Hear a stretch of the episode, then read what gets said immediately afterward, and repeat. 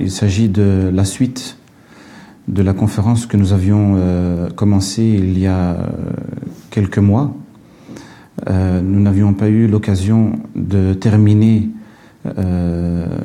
ce qui était prévu dans la liste de ces références, de ces modèles que j'avais sélectionnés pour nous rappeler un peu ceux qui ont marqué l'histoire de l'islam.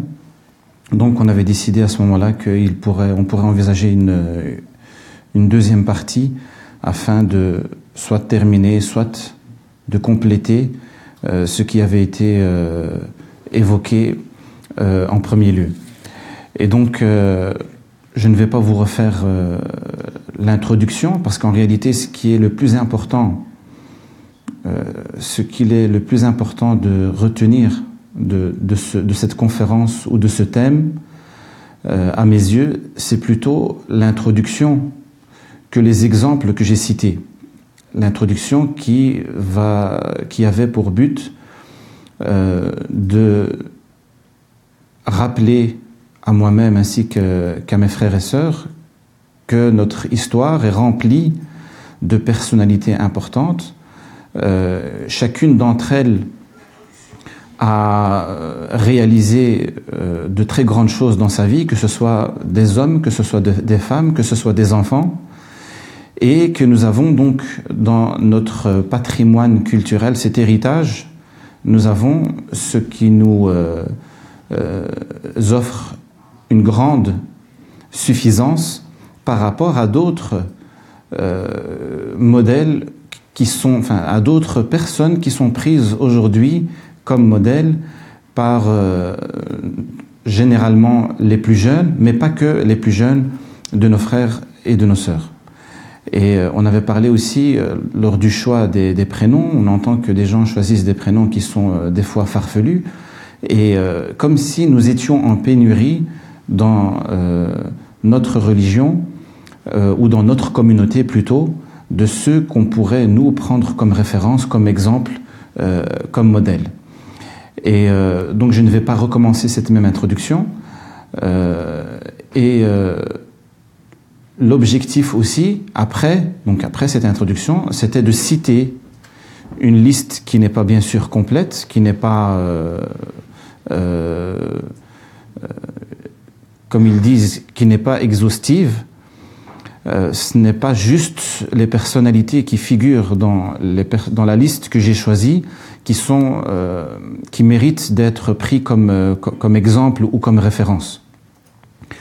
ce sont juste peut-être euh, pour certains les plus connus, et donc, ou plutôt pour certains, ce sont des incontournables, ils sont plus connus pour ça, donc ce sont des incontournables, on ne peut pas ne pas les citer. Euh, et d'autres, c'est peut-être pour une facette en particulier, ou alors euh, pour répondre à une période en particulier, ou pour mettre en évidence un trait ou un caractère. il existe plein d'autres références, plein d'autres noms que je n'ai pas dans, dans, ma liste. Et puis il y en a d'autres que je ne connais même pas. Ce n'est pas euh, euh, toutes les personnalités qui sont euh, connues de tout le monde. Et donc il y a des gens qui ont réalisé des choses magnifiques, extraordinaires et qui, qui méritent d'être prises.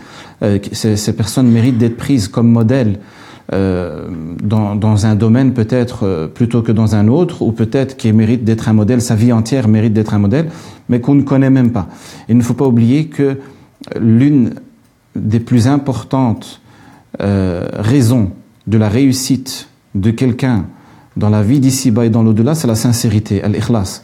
Et donc souvent, il y a des gens qui, qui ont certainement marqué de leur empreinte leur passage ici-bas, mais qu'on ne connaît même pas. C'est possible. Et euh, ces modèles, on les cite pour les raisons que j'ai déjà évoquées, et aussi euh, pour nous encourager, nous, à essayer de suivre leur modèle. Comme dit le, poète, Rahimahullah, tashabbahu illam takunu mithlahum. Essayez de leur ressembler au moins. Si vous n'arrivez pas à atteindre leur niveau, si vous n'arrivez pas à être comme eux, des, des modèles et des pionniers dans leur domaine, bah, essayez de leur ressembler au moins.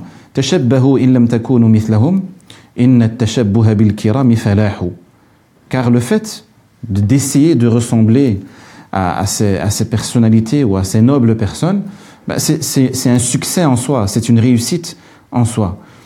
Et puis, j'avais cité des versets dans euh, la première partie qui vantaient les mérites ou alors qui vantaient l'importance de ce qu'on appelle le groupe. Le, groupe de ceux qui méritent d'être des exemples. Ça veut dire le suivi ou le fait de se rattacher au groupe des pieux, des vertueux, c'est aussi quelque chose de très important en islam on ne peut pas se contenter de se retrouver seul. On ne peut pas se contenter euh, de, vivre sa voie ou prétendre vivre sa suivre sa voie et vivre sa foi euh, de manière indépendante. En islam, ça ne marche pas. Tu es obligé de te mélanger aux autres, tu es obligé de prendre exemple sur les autres, Bien sûr, quand je dis te mélanger aux autres, ici tu peux te mélanger, ça dépend de qui tu es et, de, et, ces autres qui ils sont, mais le mélange est, de mise et suivre les autres, prendre exemple sur les autres, là tu dois faire un tri plus important que euh, en ce qui concerne ce que tu vas fréquenter. Quand je dis fréquenter, ça ne veut pas dire fréquenter dans le but de, de prendre exemple ou, fréquenter quelqu'un qui pourrait euh, être euh, marqué, te marquer de, son influence. Fréquenter, je parle de tes frères et sœurs à la maison. Tu les choisis pas et tu te dois de les fréquenter. Tu peux pas t'isoler en disant moi j'ai mes je connais mes, limites, je connais j'ai un, programme que je vais essayer de suivre et de respecter et donc je vais m'isoler de cela car il pourrait euh, me freiner ou me dévier de, de mon objectif. C'est de cette fréquentation-là que je parle. Bien sûr qu'une autre fréquentation, celui qui va pouvoir, celui que tu peux choisir et sélectionner, même lui, tu dois essayer de choisir ceux, qui auront un effet positif sur toi. Lorsque tu n'as pas les capacités, toi, de d'être un modèle pour eux. Quelqu'un maintenant qui est un, je prends un exemple utopique d'un savant, euh, de quelqu'un de très fort, de très stable dans sa foi. Lui, il peut même attirer dans son entourage quelqu'un qui est loin de, de, de la voie droite en espérant d'éteindre sur lui. Mais tu es obligé donc de fréquenter les autres dans une certaine mesure et tu es obligé de prendre exemple sur les autres, sur les meilleurs des autres. Parce que là, tu as le choix. Tu ne vas pas prendre exemple sur les mauvais même s'ils étaient tes ancêtres. Euh,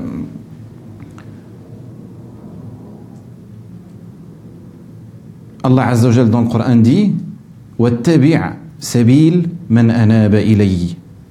et suis la voie de ceux qui reviennent vers moi, donc de ceux qui se repentent.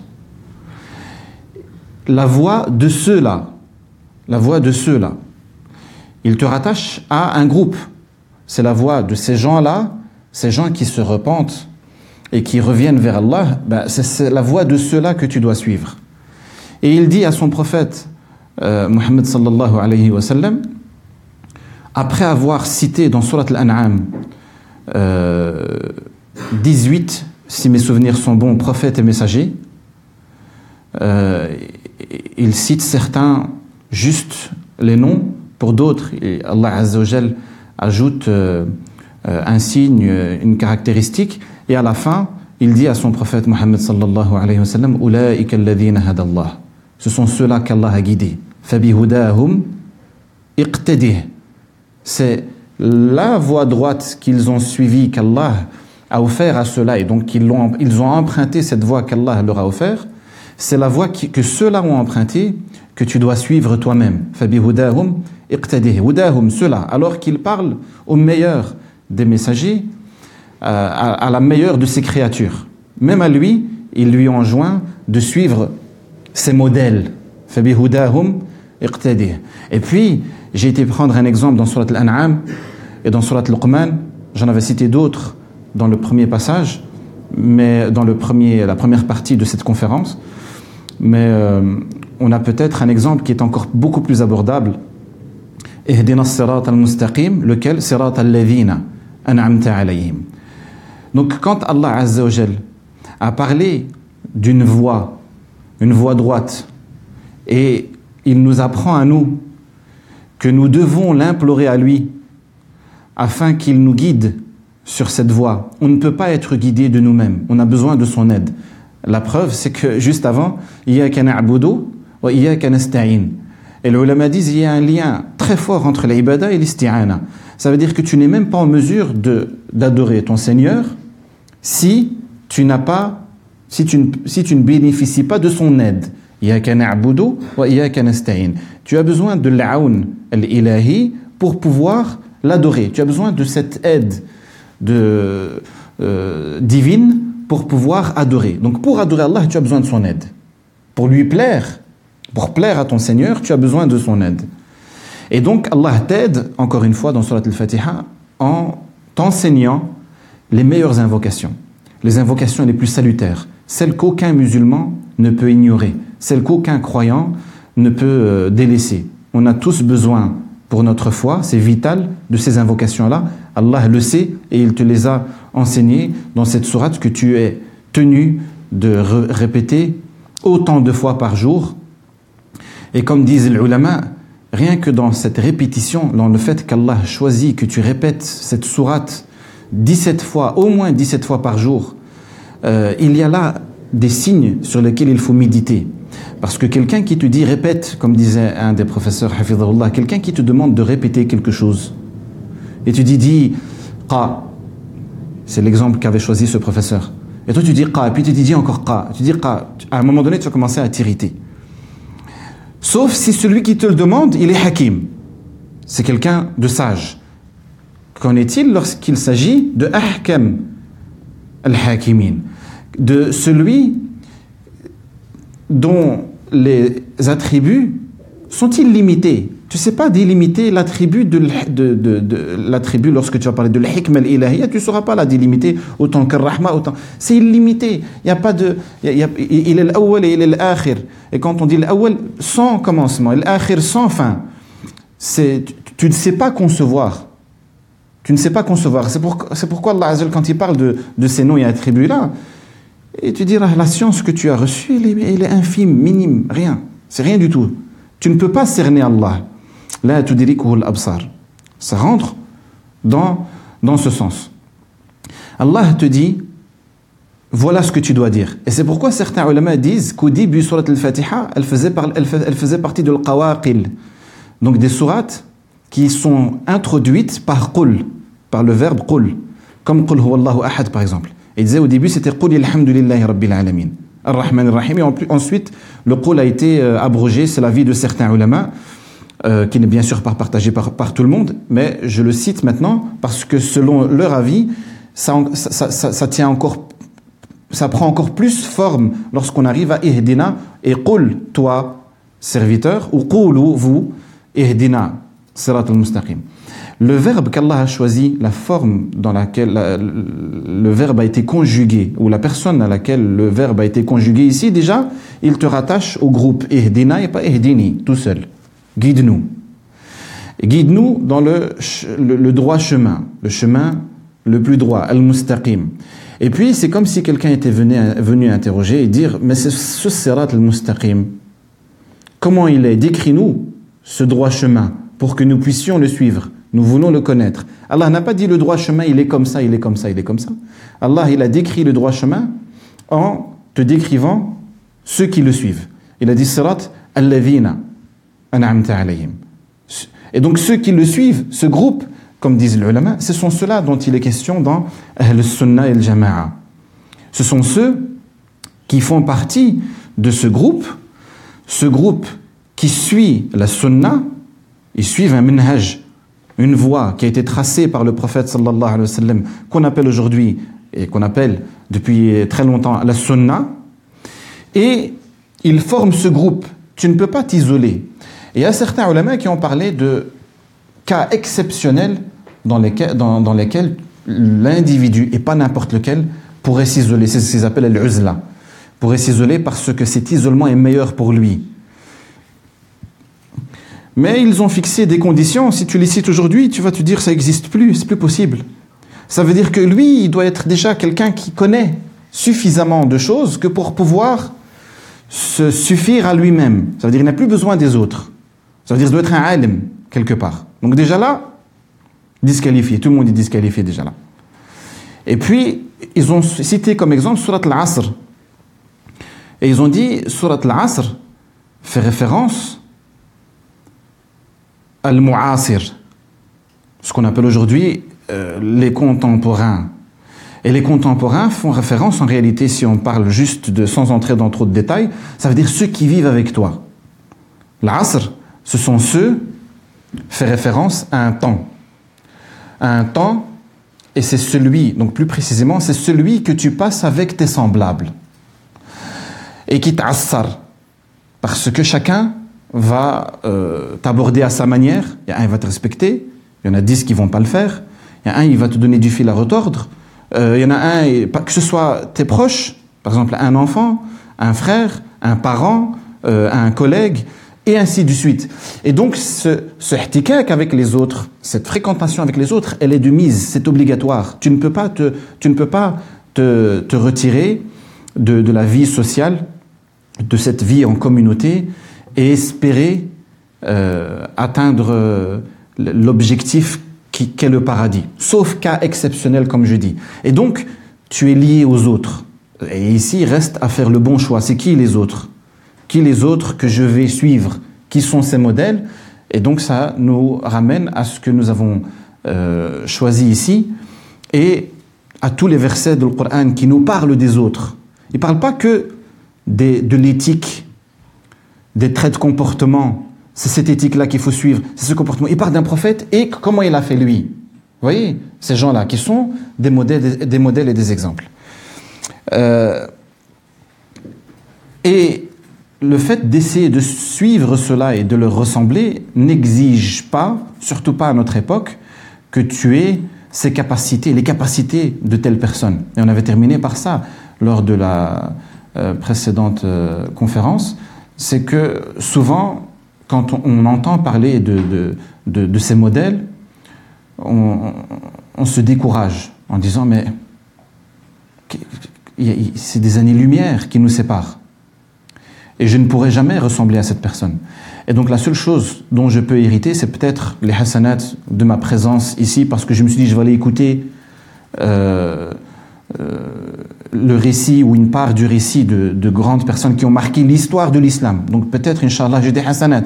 Et ça va se limiter à ça. Parce que je ne pourrais pas les prendre comme exemple, car je me connais. Il faut que je recommence plusieurs vies avant, de, de, de, prétendre essayer de me rapprocher de cela. Donc la condition n'est pas de, comme il a dit dans son vers ici, en fonction de tes moyens. Et ici, quand tu dis je vais essayer de le ressembler. La perfection, elle, appartient qu'à Allah. Et euh, lorsque tu dis je vais essayer de le ressembler, et, et plutôt Allah Azza wa euh, c'est une très manière d'aborder ce genre de d'approche avec ces références. Parce que tu reconnais ton impuissance par rapport à toute chose. C'est ce qu'on disait tout à l'heure, tu as besoin de l'aoun d'Allah Tu as besoin de l'aide divine pour réaliser toute chose. Même pour te lever de ta place, tu as besoin de l'aide d'Allah. Et donc, bien sûr, pour essayer d'atteindre un niveau qui est un niveau élevé, et ceux dont on vous parle, ce sont que des personnes, ce ne sont que des personnes qui ont atteint des niveaux très élevés, c'est clair, si tu prétends essayer de te rapprocher de cela, tu auras besoin d'aide. Et cette aide, elle est divine. Et cette aide divine, elle commence par ta modestie, donc euh, ton humilité, et reconnaître devant Allah, moi je ne pourrai jamais rien réaliser. Même la prière qui me garantit que je vais continuer à accomplir ma prière jusqu'à la fin de ma vie. Les cœurs sont entre les mains d'Allah Azzawajal ou entre les doigts d'Allah Azzawajal. Tu sais pas. Il y a des textes clairs, on va parler d'Abdullah ibn Mas'ud, il l'a rapporté, il est dans l'Arba'in Nawiya, que tout le monde connaît, où tu ne sais pas de quoi est fait demain, et parmi les signes de la fin du monde, tu te réveilles croyant et tu vas te coucher en étant, en, ayant perdu cette foi. Tu l'as perdu. Ça fait partie des signes de la fin du monde dans les textes authentiques. Tu ne peux rien garantir. Des fois, on, on est soucieux de l'éducation de nos enfants. Et si mon enfant ici, mais toi déjà, toi, ton éducation à toi, tu dois d'abord te soucier de la tienne. Une fois, j'avais parlé à un professeur justement euh, de, décisions importantes concernant la famille.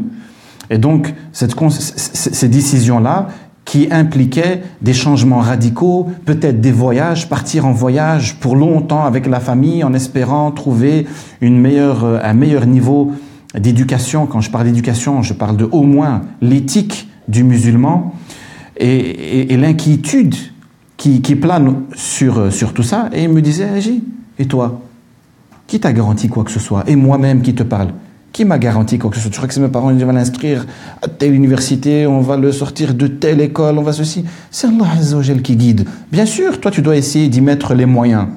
Mais la chose la plus importante que tu dois travailler, c'est pas sur est-ce que j'ai assez d'argent pour partir ou est-ce que j'ai assez étudié euh, le, quartier, l'école, etc. Mais plutôt, est-ce que moi j'ai assez demandé à Allah de me guider ainsi que les miens? Et les versets du Coran, Alhamdulillah, hadana li wa ma kunna linahtadiya an hadana le verset Allah que je reste sur cette droiture jusqu'à ce que je meure. Et. Tout ça, ce sont des versets qui te rappellent que rien n'est garanti, même pas pour toi-même. Et combien de fois nous n'avons pas été étonnés de nous-mêmes? Parce qu'on a fait des choses, on se dit, subhanallah, jamais j'ai cru que euh, j'aurais pu descendre jusqu'à ce niveau-là, ou me rabaisser jusqu'à ça, ou à commettre telle chose tu t'étonnes de toi-même. Il y a certains qui s'étonnent dans cette liste de même dans le bien. Et donc, c'est clair qu'il est bien d'essayer de, de, tirer exemple et de prendre modèle sur cela. Donc, comme tu ne garantis rien, tu dois invoquer Allah Azzawajal pour qu'il fasse de toi quelqu'un de meilleur et qu'il t'aide à, à t'élever, à t'élever vers cette foi, vers cette piété. Et on a dit, parmi les choses qui vont venir ensuite par faire cela, c'est avoir ces modèles et se dire si eux l'ont réussi grâce à Allah, je peux aussi demander à Allah. Rien n'est trop cher pour Allah. Et donc ne jamais s'étonner. Et je vais vous citer, Inch'Allah, même si on n'a pas le temps, à la fin, si je vois qu'on n'a pas le temps, je vais sauter à des exemples plus récents afin d'illustrer ce que je suis en train de dire. Et on disait à chaque fois, on se décourage, ce n'est pas à nouveau le fait de dire qui suis-je par rapport à, à ses pieux prédécesseurs, c'est pas récent, c'est pas juste maintenant. Euh, L'imam Ibn al-Qayyim, que tout le monde connaît, rahimahullah, c'est lui et son professeur, je vais peut-être pas dire autre chose les concernant parce qu'il y a eu beaucoup de conférences euh, qui ont été euh, données à, leur sujet et il y en aura encore certainement beaucoup d'autres et ils le méritent, rahimahumullah. Euh, à un moment donné, il parlait dans un de ses livres sur Qiyam al-Layl sur les, prières de la nuit, les prières que nous accomplissons euh, la nuit, des prières surérogatoires, des prières qui ne sont pas obligatoires. Bien sûr, pas uniquement pendant le mois de Ramadan. Qiyam al-Layl. Et puis il dit, pour attirer l'attention de, son lecteur, il veut pas que son lecteur pense qu'il parle de lui dans le Qiyam. Il veut pas que celui qui va venir lire son livre se dise, Mashallah, l'imam dans le Qiyam, c'est un monstre, une bête de Qiyam al-Layl. Et donc, pour détourner l'attention de son lecteur, il dit attention, attention, ne crois pas que les choses dont je parle, je suis un grand pratiquant de cela.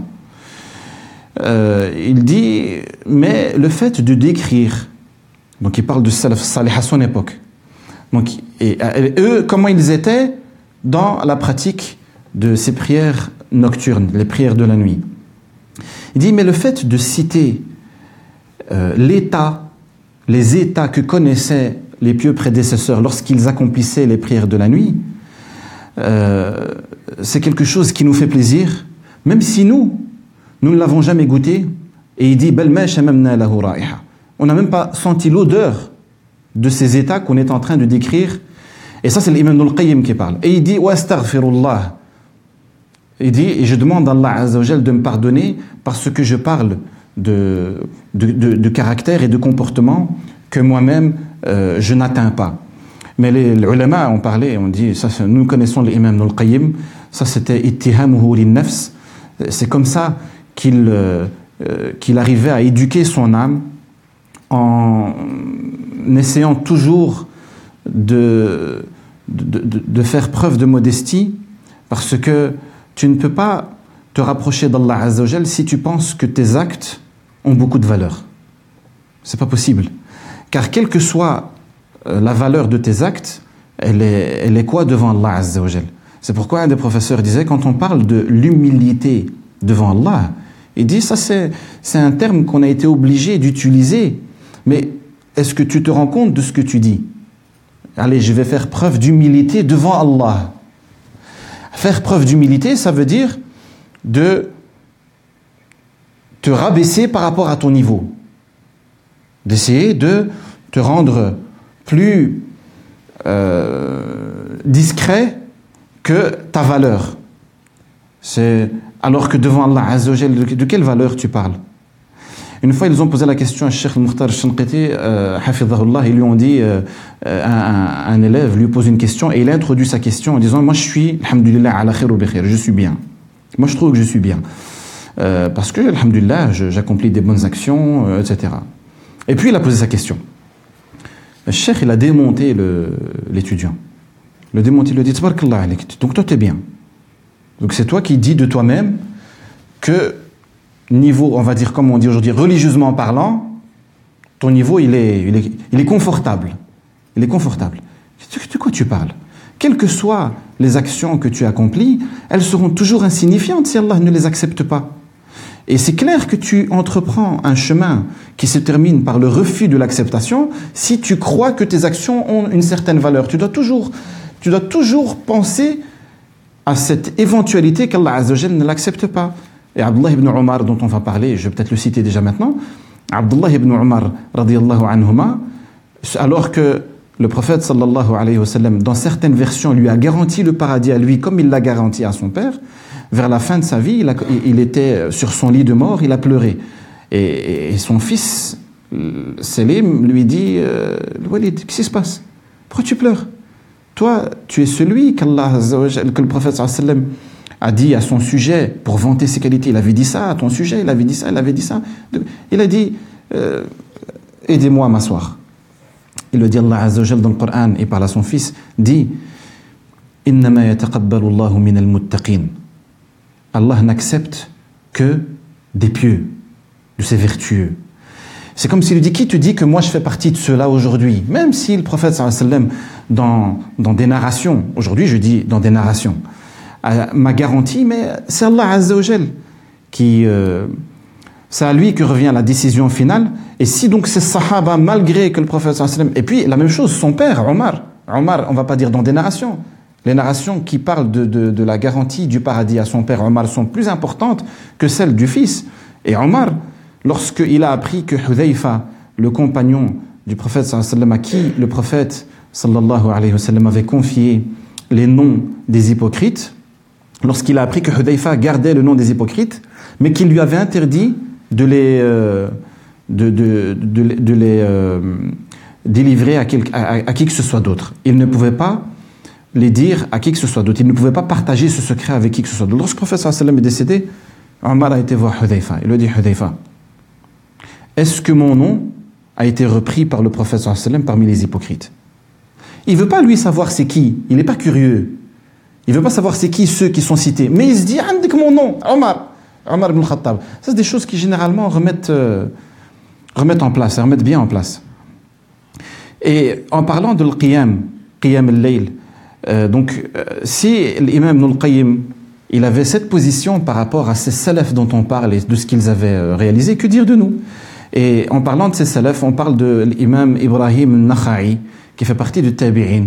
Il a cette phrase très connue qui va euh, relier un peu euh, avec ce que nous avons déjà cité. Il disait La an abit euh, na'iman wa usbihu nadiman ahabbu min an abita qa'iman wa usbihu mu'jaba. Il dit Il est préférable pour moi de passer la nuit à dormir et le matin, de me réveiller le matin en, en regrettant de n'avoir pas euh, passer cette nuit à prier Allah, c'est préférable pour moi cela que de passer ma nuit à prier, donc la passer en, en qiyam, qiyam mais le matin, mais en me réveillant le matin en étant fier, content de, de ce que j'ai réalisé. Parce que, c'est ce que je suis en train de dire jusqu'à jusqu'à maintenant, le, tu, tu, tu n'as de garantie sur rien du tout. Et donc, au plus tu fais preuve de cette, de cette peur, de cette crainte qu'Allah rejette ton action, au plus tu verras que les actions suivantes te seront facilitées, au plus tu te sentiras bien, même si tu n'auras jamais la garantie que tu entreras au paradis. Euh, parce que, et même si tes actions sont acceptées par Allah si lui décide que tu n'entres pas au paradis, bah, tu n'entreras pas au paradis, comme ça on arrête de faire la comptabilité avec Allah. Le but c'est de lui plaire. Le but c'est de se rapprocher de lui. Et donc si même euh, toutes tes actions étaient suffisantes pour te faire entrer au paradis, mais Allah décidait autrement, ben, ce serait autrement qui se passe. Donc le but ici, c'est de, ne voir qu'Allah et de ne pas faire la comptabilité et espérer qu'en Allah, il n'y a que lui qui peut te permettre de gravir les échelons et de monter en grade euh, dans les degrés du, paradis. En parlant de cette prière, on a un autre parmi Salaf Salih, parmi euh, Tabi'in, qui s'appelle Muslim ibn Yassar. Muslim ibn Yassar, euh, c'était connu que lorsqu'il, euh, lorsque c'était le matin, donc après le lever du soleil, souvent, ou toujours même, il se retrouvait, il allait, il allait à la mosquée. Il n'y avait pas encore les horaires d'aujourd'hui. Donc il allait à la mosquée, la mosquée s'était ouverte. Et euh, même si je comprends parfaitement que les mosquées aujourd'hui ne peuvent pas rester euh, ouvertes tout le temps, pour des raisons claires et évidentes, à l'époque il n'y avait pas ces, complications-là, donc les mosquées elles, étaient tout le temps ouvertes. Et donc en matinée, tu veux trouver musulman je ne parle pas de l'imam muslim le je ne parle pas de l'imam muslim de l'hadith, c'est un autre, un autre imam. Tu veux euh, le retrouver, il est à la mosquée. Tout le monde savait que muslim, à ce moment-là, et dans beaucoup d'autres moments de la, de, la, journée, il est à la mosquée, il prie. Il prie à Doha. Et donc, vous savez que pour la prière de Doha, il y a plusieurs euh, possibilités quant au nombre d'unités que tu peux accomplir, etc. Donc c'est clair que pour un débutant, si tu pries Doha, c'est déjà magnifique. Donc ça veut dire si tu pries juste deux unités et si tu, es, tu les accomplis rapidement, c'est déjà extraordinaire. Maintenant, il faut savoir qu'il y a différentes manières, on peut parfaire cette euh, prière de. Et la mosquée se trouvait juste à côté d'un marché. Pendant que les gens étaient en train de faire leur, commerce, ils, ont, euh, ils se sont aperçus, enfin ils se rendent compte, ils, remarquent que une partie de la mosquée s'effondre. Tout le monde accourt vers la mosquée parce qu'ils savent que même si ce n'est pas un moment de prière, Muslim, Muslim ibn Yassar, il est là-bas. Donc ils arrivent, ils essayent de voir dans les décombres, euh, comme c'est une histoire vraie, euh, quand la, la, partie de la mosquée s'est effondrée, on n'a pas directement pu ou discerner euh, ce qu'il y avait. Euh, il fallait attendre que la poussière se dissipe et tout le monde pensait que Muslim était décédé et qu'il était enfui sous les encombres. Pendant qu'ils essayent de le chercher, ils le voient, qu'il, le voit, il était dans la partie de la mosquée qui, qui a résisté et il était en train de terminer la prière. Il était encore dans la prière en train de terminer. Et euh, à la fin de la prière, il leur a dit qu'il ne s'était même pas rendu compte que l'autre partie euh, s'était effondrée. Ça, c'est des gens que, qui, quand ils ont commencé à accomplir la prière, ils ont compris qu'il y avait moyen de la parfaire, cette prière, qu'il y avait moyen de l'améliorer, et ils ont atteint un niveau très élevé dans la concentration dans la prière. Et quand il entre dans la prière, il est ailleurs, il est dans un autre monde. Et on va vous rattacher cela avec quelque chose de beaucoup plus récent. Le père du Cheikh al-Mukhtar, Mohamed al-Mukhtar, avait, euh, été euh, pris dans, un accident de la circulation. Un accident assez important et il a été euh, grièvement blessé. Il fallait absolu, absolument opérer. Et son père, c'était alim. Donc, il n'était pas à l'aise avec les anesthésies. Parce que les anesthésies, euh, ben, elles reposent euh, grandement sur l'utilisation de, de produits qu'on peut appeler aujourd'hui, pour faire simple, de drogue. Mais tout c'est une question de, dosage, etc. Et donc tu peux jusqu'à mourir à cause de l'anesthésie, car tu es inconscient. Donc le but, c'est de, faire en sorte que le patient soit inconscient durant une période déterminée. Et donc ils utilisent des produits stupéfiants pour pouvoir réaliser cette, euh, cette opération très délicate. Et lui, il était d'avis qu'il ne pouvait pas. Il n'arrivait pas à concevoir, cher rahimahullah, qu'on allait injecter dans ses veines qui contiennent le Coran, qui contiennent l'ilm. Lui, il est dans cette, dans, dans, dans, dans cette dimension-là. Il veut pas qu'il y ait euh, ce genre de, de tahdir. Donc même en arabe, on appelle ça tahdir. Donc ces drogues, il y, a même des médicaments qui ne sont pas utilisés donc pour l'anesthésie, donc des médicaments qu'on utilise euh, beaucoup plus couramment, qui, sont des dérivés de drogues. C'est des drogues, euh, peut-être une dose minime, mais c'est des drogues.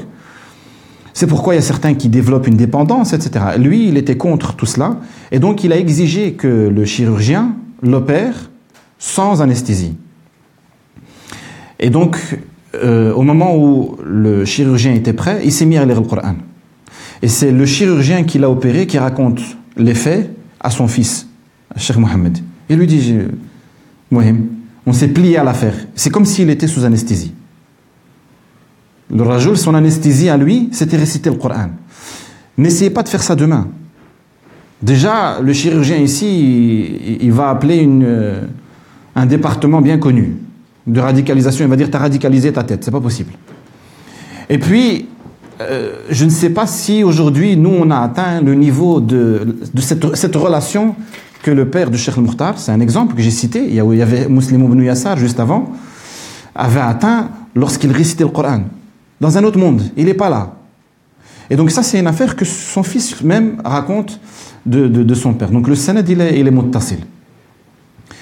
Et euh, un autre, peut-être à un niveau encore plus élevé, dans cette concentration dans la prière, euh, la manière dont cela profitait de la prière et de la récitation du Coran. Euh, c'est pourquoi ils essayaient de privilégier qu'est-ce qui est meilleur, de rester longtemps debout parce que tu vas réciter le Coran plus longtemps, ou de faire des unités plus courtes, ça veut dire où tu vas réciter moins le Coran, mais beaucoup plus de prosternation, parce que tu vas terminer plus vite de raka'at, donc tu vas faire plus de prosternation au total.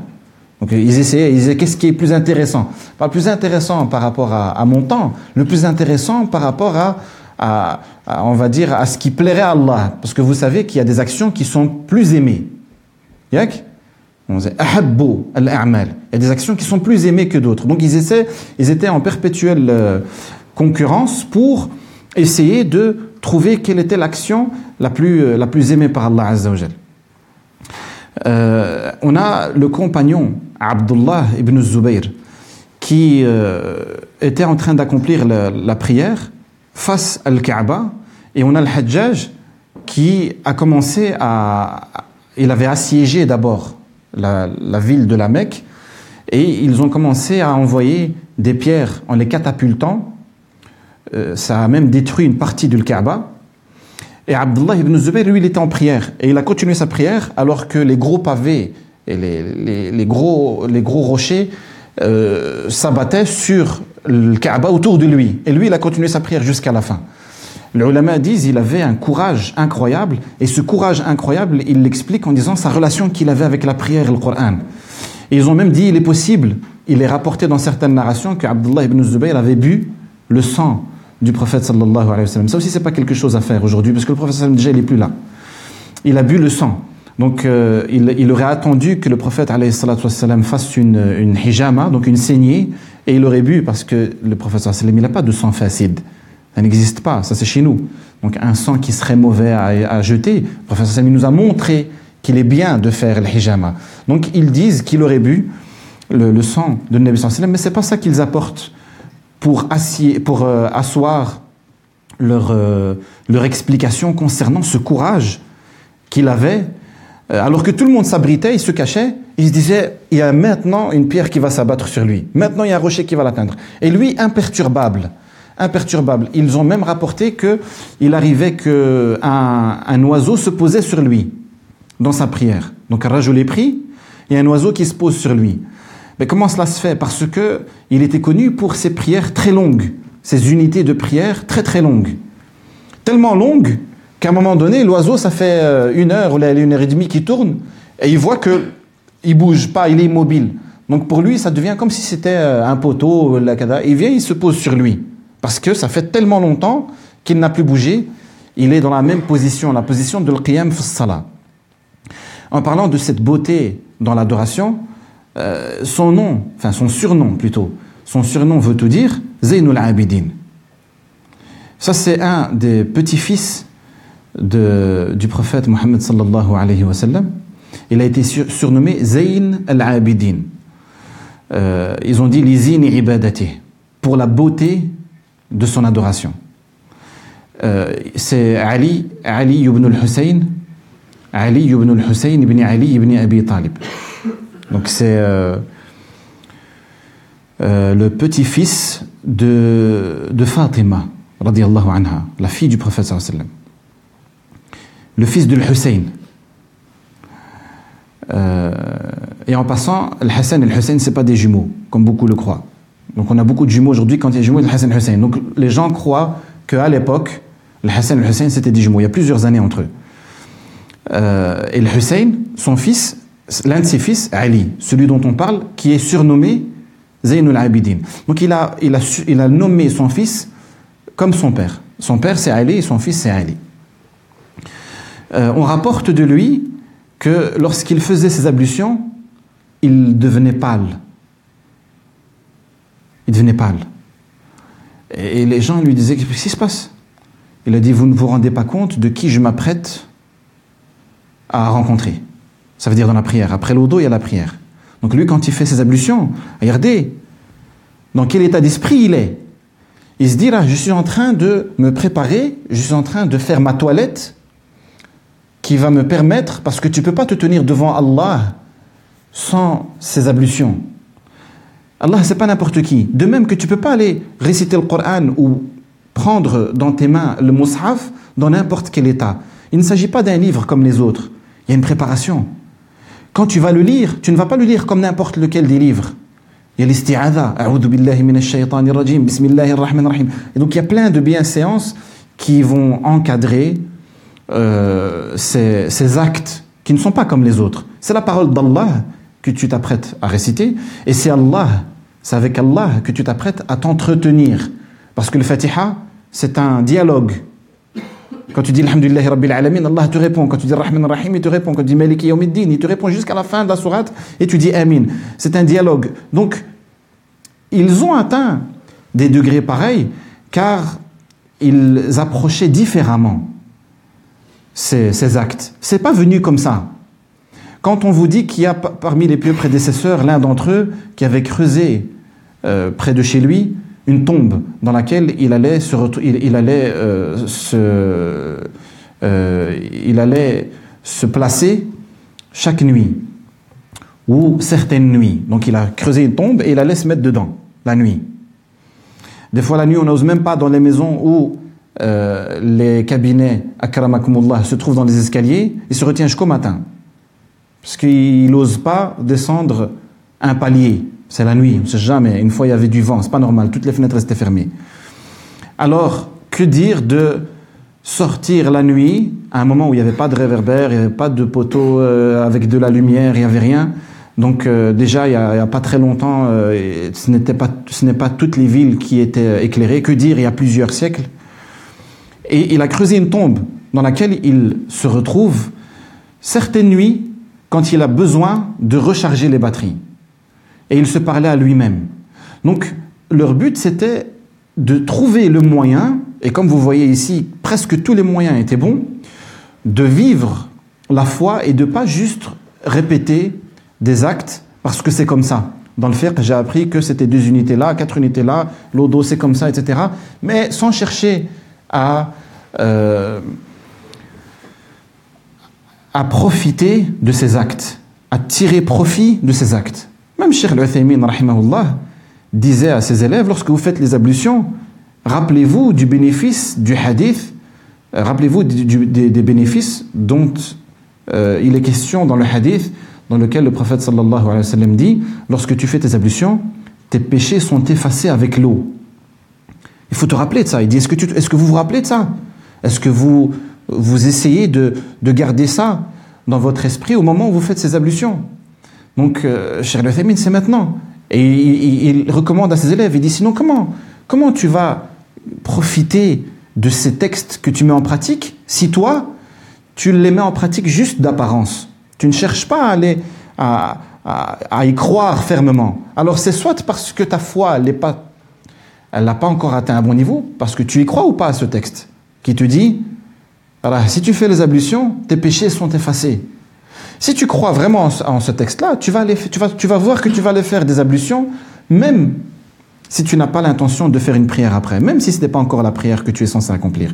Parce que tu te dis, ces ablutions, elles effacent les péchés. Ces ablutions effacent les péchés. Lorsque Sahaba et certains tabi'in plutôt ont euh, appris que lorsque tu dis Inna lillah wa inna ilayhi raji'un, au moment où tu es atteint par, euh, par un malheur, tu as euh, une, des, des rahamat d'Allah qui descendent sur toi. Euh, il disait Inna lillah wa inna ilayhi raji'un à chaque fois qu'ils avaient l'occasion de le faire. Donc il disait même quand le lacet, les lacets de chaussures de quelqu'un se brisaient, il disait Inna lillahi wa inna ilayhi raji'un. Alors que c'est pas un malheur majeur, mais c'est quelque chose qui est dérangeant. Toute chose qui est dérangeante, ne fût-ce que un petit peu, ben ils essaient de profiter de ces hasanat en disant Inna lillahi wa inna ilayhi raji'un. Zainul Abidin, il devenait pâle lorsque il s'apprêtait à, accomplir la prière, pas parce qu'il n'aimait pas, au contraire, c'est parce qu'il tremblait de, de, la crainte appelle, comme certains aiment traduire, la crainte révérentielle. C'est pas une crainte qui va te rendre triste, toi. C'est une crainte qui, au contraire, elle augmente ta foi. Parce que certains disent, ah, la crainte, la peur, pleurer devant Allah, c'est triste. Quel triste? T'as jamais connu, si tu penses ça, tu n'as jamais connu la joie, le bonheur et euh, la sérénité, l'apaisement que tu hérites de l'adoration. Si tu penses que ça c'est... Donc il faut faire la différence. Il y a tristesse et tristesse. Même les larmes sont différentes. Les larmes que tu vas laisser couler parce que c'est des larmes de dévotion, d'adoration, euh, ne sont pas les mêmes larmes que tu vas laisser couler lorsque tu vas te rappeler de quelque chose qui t'a peiné euh, parce que c'est le décès d'un proche ou parce qu'il y a une catastrophe qui vient d'arriver. Elles sont différentes. Et donc, on se réjouit de larmes qui sont versées par la crainte d'Allah, pour la crainte d'Allah Azzawajal.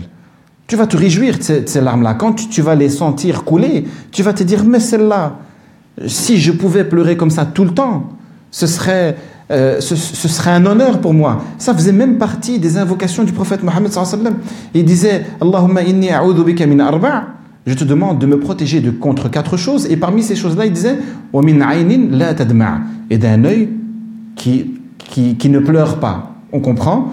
Qui ne laisse pas verser des larmes de crainte d'Allah Azzawajal. Et dans le Coran, vous avez des versets qui euh, font référence à ces larmes qui sont versées dans euh, ou, par crainte du Seigneur. Vous avez d'autres textes, d'autres textes qui parlent de ces larmes qui sont versées parce que tu te rappelles de la puissance de ton Seigneur, tu te rappelles de la grandeur de ton Créateur, tu te rappelles des miséricordes qui te touchent à chaque instant, à chaque moment.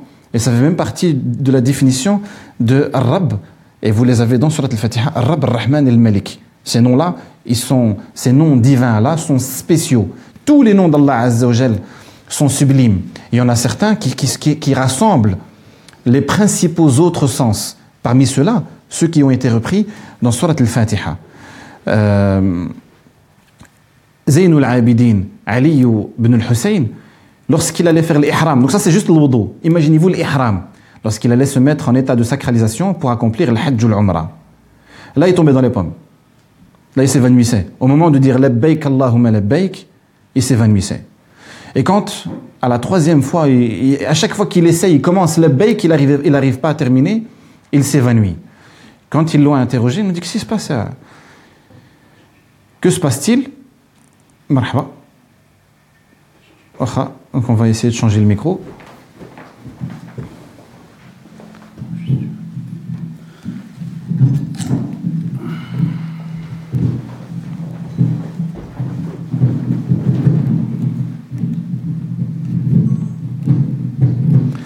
Donc lorsqu'il l'interrogeait sur mais c'est quoi, le, quoi le souci, il disait j'ai peur qu'il me soit répondu. Lorsque je dis la baik Allahumma la baik, la baik ça veut dire Ya Rabbi je suis là, je réponds à, ton invitation, je réponds à ton appel. Parce que dans le Hajj, vous savez que euh, Allah a, a ordonné au prophète Ibrahim, après la construction, après la reconstruction de Kaaba, d'appeler les gens à accomplir le Hajj et l'Umrah. Et tous ceux qui accompliront le Hajj ou l'Umrah à partir de son appel, même ceux qui n'étaient pas encore nés, ont répondu. Même ceux qui n'ont pas encore leurs atomes ont répondu. Tous ceux qu'Allah a prédestinés, pour, pour qui Allah a prédestiné l'accomplissement de ces rites-là, ont répondu à cet appel. Et donc, quand toi tu vas physiquement sur place et que tu vas débuter les actes de l'Hajj ou de l'Umrah, tu réponds, tu dis Labbaik Allahumma Labbaik. Je suis là, je suis venu, je réponds à ton invitation, je suis présent, je réponds présent. Et donc lui disait j'ai peur que quand moi je dis ça, il me soit dit la Ça veut dire qu'on rejette ma présence. J'ai peur que ma présence soit rejetée. C'est Zainul Abidin. Et aussi, lorsqu'il est décédé, rahimahullah bi rahmatihi euh, les ablutions c'est un acte que tu vas accomplir souvent devant les autres, parce que tu accomplis la, prière avec les autres. L'ihram, tu ne peux l'accomplir que avec les autres. C'est très difficile de se cacher lorsque tu fais le hajj ou l'umrah. Par contre, sadaqa, sadaqa, le fait d'offrir de, tes biens, fi sabilillah, ça c'est quelque chose que généralement tu peux, euh, tu peux dissimuler au regard des autres. Et donc, euh, ce n'est qu'au moment où il est décédé, euh,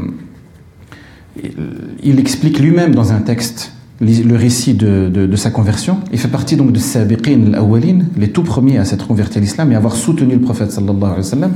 Vous connaissez certainement le récit dans lequel il se trouve euh, sur une branche, donc il est assis sur une branche et il a ses pieds qui, sont suspendus.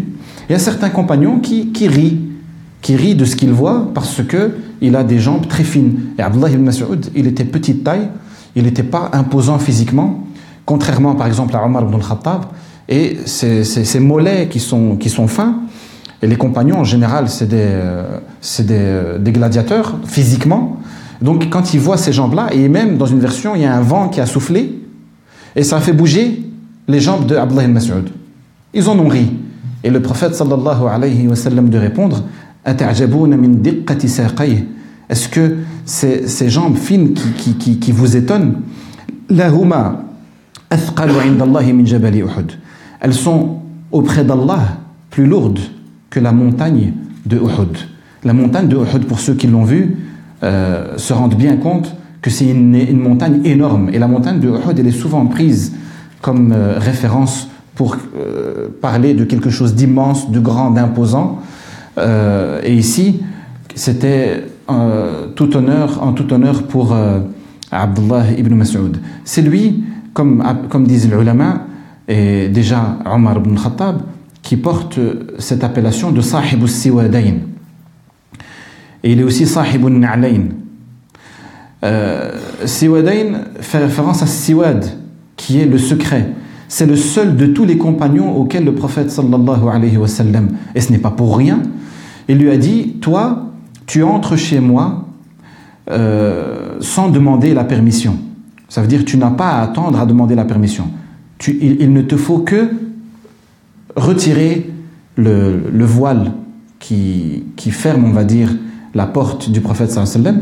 Juste tu retires le voile, le voile et tu entres. Et tu peux entendre mes discussions avec les autres. Vous savez qu'il est, euh, comme on dit, impoli, interdit même, d'écouter une discussion dans laquelle ou par laquelle nous ne sommes pas concernés. On ne nous a pas invités. Quand je dis nous ne sommes pas concernés, ça veut dire, ça veut pas dire ah si si je suis concerné, c'est de moi que tu parles. Non non, on ne t'a pas invité à écouter. Comme on dit aujourd'hui, écouter aux portes.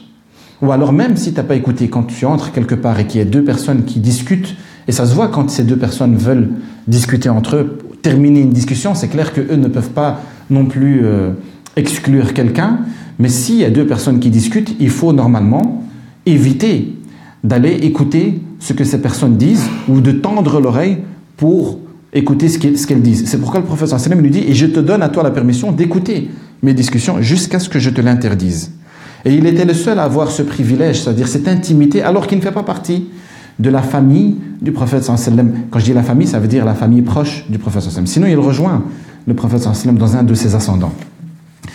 Et euh, une, fois, alors que le Nabi alayhi et donc ça, ça fait, c'est ce qui a construit entre autres la relation qu'il avait avec le messager, lorsque une fois le prophète sallallahu alayhi wa sallam euh, se, se déplaçait, je ne vais pas dire se promenait, se déplaçait dans, dans la ville, il est passé près de Abdullah ibn Mas'ud qui priait la nuit. Donc déjà chez eux, prier la nuit, euh, c'était plus ou moins aidé. Tout à l'heure, j'ai parlé de prière la nuit. On, nous a souvent dit, même après l'autre conférence, ça aurait été bien de parler, comme on a dit, des plus, récents, des plus contemporains. J'essaye à chaque fois de revenir vers l'un d'entre eux. Pour le fameux Fadlat Sheikh Mohammed al-Mukhtar, euh, pour lui, un talib ilm, quelqu'un qui essaye d'apprendre, donc un débutant qui essaie d'apprendre l'ilm, c'est quelqu'un qui doit se démarquer. C'est quelqu'un qui doit se démarquer dans sa pratique. Ça veut dire, euh, tu es censé représenter euh, l'islam plus que quelqu'un d'autre qui, qui est un, une personne simple, classique, qui n'a pas d'apprentissage. Même si aujourd'hui, euh, l'appellation du talib ilm, elle est très différente d'avant. Mais il dit, celui-là, il doit au moins, bien sûr, il doit faire qiyam al pour lui c'est normal. Vous voyez chez eux comment c'est naturel, c'est normal. Et au moins avec ses hizb. Je dis ça, je dis rien. Au moins avec ses hizb chaque nuit. Donc il est sahib al-siwadain. Euh, il est sahib al-na'lain aussi, Abdullah ibn Mas'ud.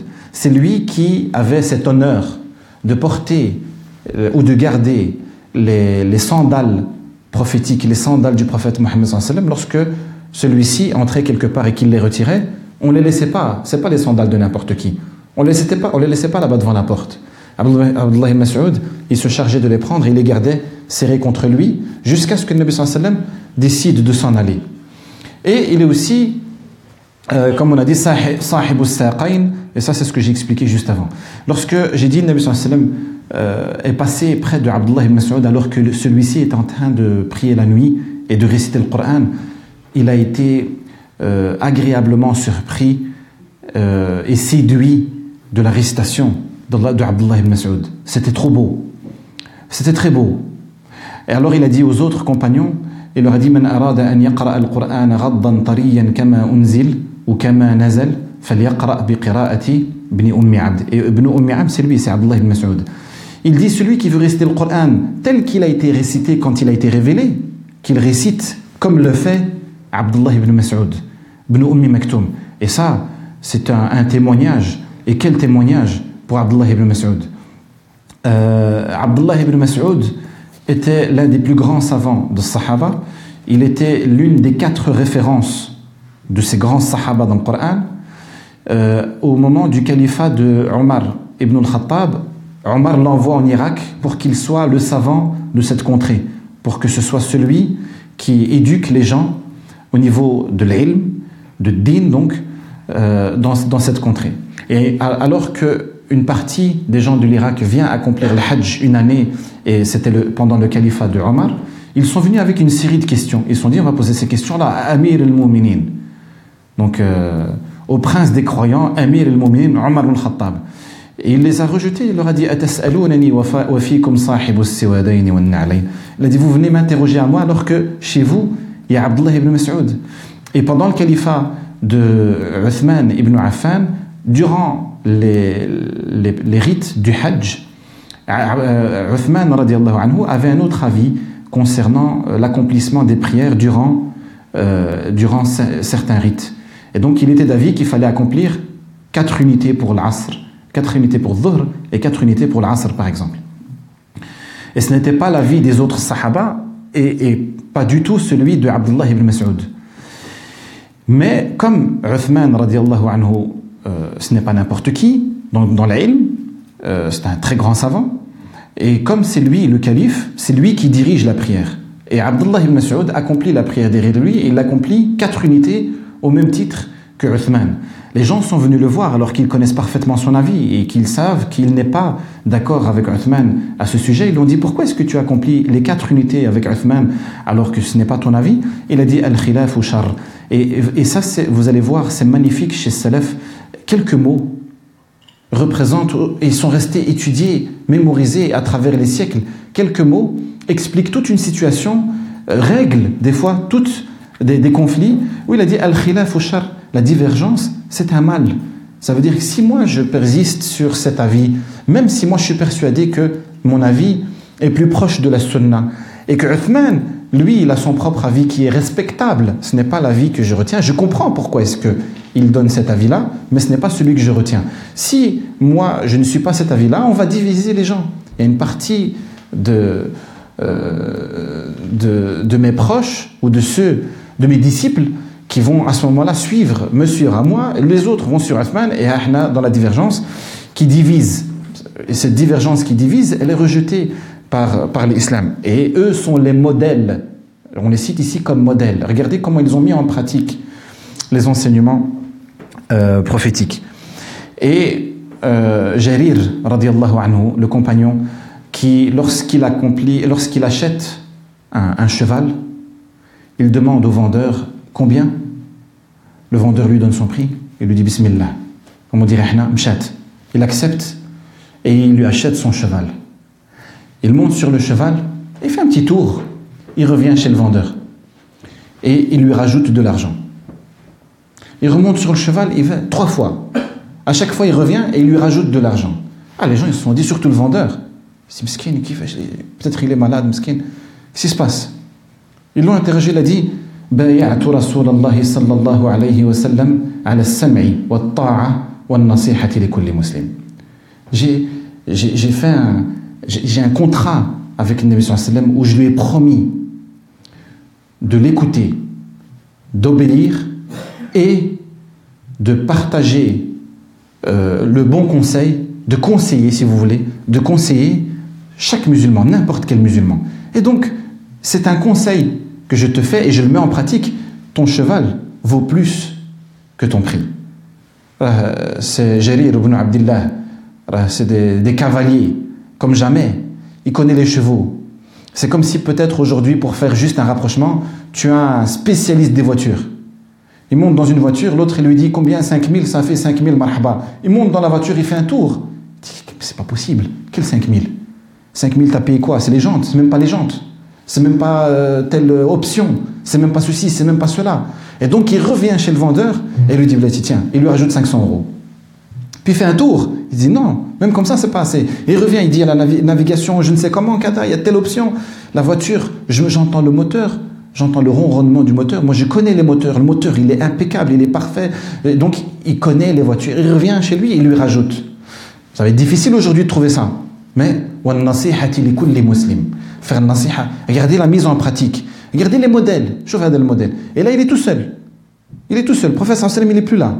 Il dit, moi j'ai fait ce, ce, cette bay'a. Bay'atu Rasulallah sallallahu alayhi wa sallam ala sam'i wa ta'ati wa nasihati li kulli muslim. Abdullah ibn Omar, radiallahu anhuma, le fils de Omar dont j'ai parlé tout à l'heure, une fois il passe devant le prophète sallam dans une des narrations et le prophète sallam lui dit, ton vêtement il est trop bas.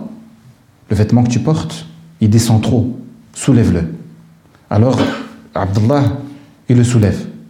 Il lui dit encore, il le soulève. Jusqu'à ce que le Nabi sallam s'est tu. Ça veut dire c'est c'est le bon niveau. Il a été, il, s'est fait une entaille sur la peau. Il s'est cicatrisé. L'âge, le niveau, c'est un niveau prophétique que j'ai sur ma jambe. Professeur Sam, c'est lui qui me l'a arrangé. Donc je ne vais pas aller avec du plus ou moins, me dire c'était plus ou moins ici. À vie, à vie ce niveau, je vais l'avoir. De même, on rapporte dans une, autre narration qu'il avait, à un moment donné, les poils des moustaches qui descendaient trop sur les lèvres. Et le Nabi lui a montré de les couper et il a utilisé un siwak pour. Ça a été toujours à partir de ce moment-là jusqu'à la fin de, de la vie le siwak a été utilisé là comme disent les autres, disent il a été utilisé là parce que c'est ce qu'il y avait de disponible tout de suite. Non, Abdullah ibn Omar, il a utilisé le siwak jusqu'à la fin de sa vie. C'est comme ça qu'il qu'il se taillait euh, les poils de, la moustache. De même que dans ses voyages, il avait des pratiques qui étaient propres à lui, il était connu, euh, anhu wa pour cette fermeté concernant le suivi de la sunna. Mohammed ibn Sirin, euh, le, le tabi'i qui est connu aujourd'hui pour son livre sur l'interprétation des songes, euh, Mohammed ibn Sirin, le fait d'avoir eu ce don euh, pour être en mesure d'interpréter les songes, c'est parce qu'il y a une relation, encore une fois, privilégiée avec Allah subhanahu wa ta'ala. Le livre qu'on lui attribue aujourd'hui, il y a beaucoup de choses qui ont été dites et donc je n'ai pas besoin, inshallah, de, de répéter cela. Vous allez trouver ça un peu partout. Mais c'est une certitude que Mohammed ibn Sirin, c'était un imam dans ce domaine-là. Il avait ce don, il l'a reçu d'Allah subhanahu wa ta'ala. Et lorsqu'on est venu l'interroger, il y avait un autre savant de son époque qui n'avait pas ce don-là au même titre que Mohammed ibn Sirin. Ça veut dire qu'un savant, même s'il n'a pas ce don, il peut avoir une idée, il peut se rapprocher d'eux, il peut essayer d'eux. Mais peut-être que ce savant de cette époque-là estimait qu'à partir du moment où il y a Mohammed ibn Sirin, on demande plus, on fait plus d'efforts d'interprétation. C'est lui la référence. Et ça, encore une fois, c'est reconnaître la valeur de l'autre. Et comme il y avait un petit froid entre ces deux savants-là, le savant qui avait fait un rêve, l'autre savant qui a fait un rêve, il a envoyé une personne afin de demander l'interprétation à Mohammed ibn Sirin. Mais il ne fallait pas fdah, comme on dit. Il fallait pas dévoiler euh, que c'était tel savant. Il lui dit, tu vas et tu dis, voilà, quelqu'un qui a fait un rêve, comme ça, comme ça, qu'est-ce qui se passe? Dès qu'il lui a parlé de ce rêve, Mohammed ibn Sirin l'a capté direct. Il lui dit, juste pas toi qui as fait ce rêve. Il lui dit, je sais qu'il l'a fait. Et tu vas chez lui, parce que tu n'as pas l'étoffe. Ce rêve-là, c'est un signe de Jannah. C'est un signe. Et je vois de qui il s'agit. Ça veut dire quand il lui a parlé du rêve, il a su directement qui avait, qui avait fait ce rêve. Et un, autre savant, de, un contemporain de Mohammed ibn Sirin, Al-Hassan al-Basri. Al-Hassan al-Basri, rahimahumallah, il fait partie aussi de ces ulama qui, encore aujourd'hui, ces phrases sont utilisées, alors que ça fait euh, de, très très nombreux siècles qu'il est décédé, sont utilisés dans le domaine de l'ilm et de l'éthique, etc. Il avait des phrases courtes, mais qui te rassemblaient beaucoup de choses. Parmi ces fatwas qu'il a donné, lorsqu'un homme est venu l'interroger, en vérité c'est un conseil, il est venu l'interroger, il lui a dit, voilà, j'ai une fille, à qui est-ce que tu me conseilles de la marier? Il a dit une phrase très courte, il lui dit, Zawij taqi, marie-la au pieu. Et il lui a expliqué, il lui a dit, فَإِنَّهُ إِنْ أَمْسَكَهَا بَرَّهَا وَإِنْ il dit, marie-la au pieu. Parce que ce pieu-là, s'il l'aime, il se sent bien avec cette femme. Barraha, ça veut dire il va la combler euh, à tous les niveaux. Elle sera la femme la plus heureuse du monde. Et si ça va pas, il va la divorcer sans commettre d'injustice envers elle. C'est pas comme certains qui va traîner, et traînent sa femme pendant euh, je ne sais combien de temps sous euh, de faux prétextes. Euh, L'imam Abu Hanifa, vous avez, vous avez remarqué que j'ai accéléré. On va arriver, Inch'Allah, comme ça on termine. L'imam Abu Hanifa al-Nu'man ibn Thabit, rahimahullah, l'imam Shafi'i dit à son sujet, et les meilleurs témoignages, ce sont les témoignages des grands pour les grands. L'imam Shafi'i dit à son sujet, tous ceux qui ont suivi l'imam Shafi'i après lui dépendent de lui dans le fiqh. Tous ceux qui l'ont suivi après lui dépendent de lui, de ses avis. Quand on dit dépendent de lui, ça veut dire dépendent de son ilm dans le fiqh, dans le domaine du fiqh. Et euh, il disait de son école, parce que son école est une école qui a été, euh, qui est réputée pour être très très fort dans l'argumentation. Et l'argumentation sans pour autant se baser sur des textes qui sont directement liés à la question. Une, une argumentation qui est plus générale c'est expliqué entre autres pour la rareté des textes à son époque à lui. Il ne faut pas oublier qu'il est le premier au niveau temporel des imams des quatre grandes écoles de la jurisprudence ou du droit islamique. Et donc, à cause de, de, ces textes qui n'ont pas encore eu le temps de bien se propager, dans beaucoup de questions, ils ont dû faire des efforts d'interprétation sur des textes plus généraux. Et donc, ça a, entre autres, contribué à affûter le sens de l'argumentation. Et il disait, ceux-là, ils sont tellement forts dans l'argumentation que si il y a une colonne dans une mosquée qui est en pierre, s'il veut te faire croire qu'elle est en or alors qu'elle est devant toi, tu vas le croire. Tellement ils ont réussi, bien sûr, il ne faut pas oublier que tout cela est relié à, la permission d'Allah. Tu ne vas pas être intelligent et percer des secrets euh, si tu n'es pas sur la voie d'Allah. Allah protège sa religion ainsi. Allah a préservé sa religion euh, par l'entremise de ces ulama qui ont étudié les hadiths, qui les ont compris, qui les ont expliqués, qui les ont retransmis, etc. La religion a été préservée. Et donc, des fois, certains disent ah, c'est pas possible. Comment ça, c'est pas possible? Si Allah décide, tout est possible. Et rien que si tu te mets en tête ce que je viens d'expliquer, c'est que Allah a protégé sa religion avec ses ulama de l'qira'at, ses ulama de l'hadith, ses ulama de l'fiqh, ses ulama de l'arabia, tu te dis tout est possible en réalité. Quand on vient, on te dit l'imam Ahmed ibn Hanbal a étudié par cœur un million de hadiths, ça fait un peu mal. Mais quand tu te dis Allah Azza wa ala kulli shay'in qadir, il protège sa religion, ça devient plus facile. On a besoin de d'explications comme ça. Malheureusement, normalement, si tu as le sanad il est c'est fini. Mais des fois, on a, on a toujours besoin de la logique. On a toujours besoin de passer par de la logique. Et l'imam Abu Hanifa, il est aussi entre autres, il est connu pour son ilm, il est connu pour son comportement. Il avait un voisin, alors que lui, il est l'imam. Il est l'imam de l'asr. Il est the imam. Malgré ça, il avait un voisin. Donc j'imagine, moi, les nuits de, de, l'imam.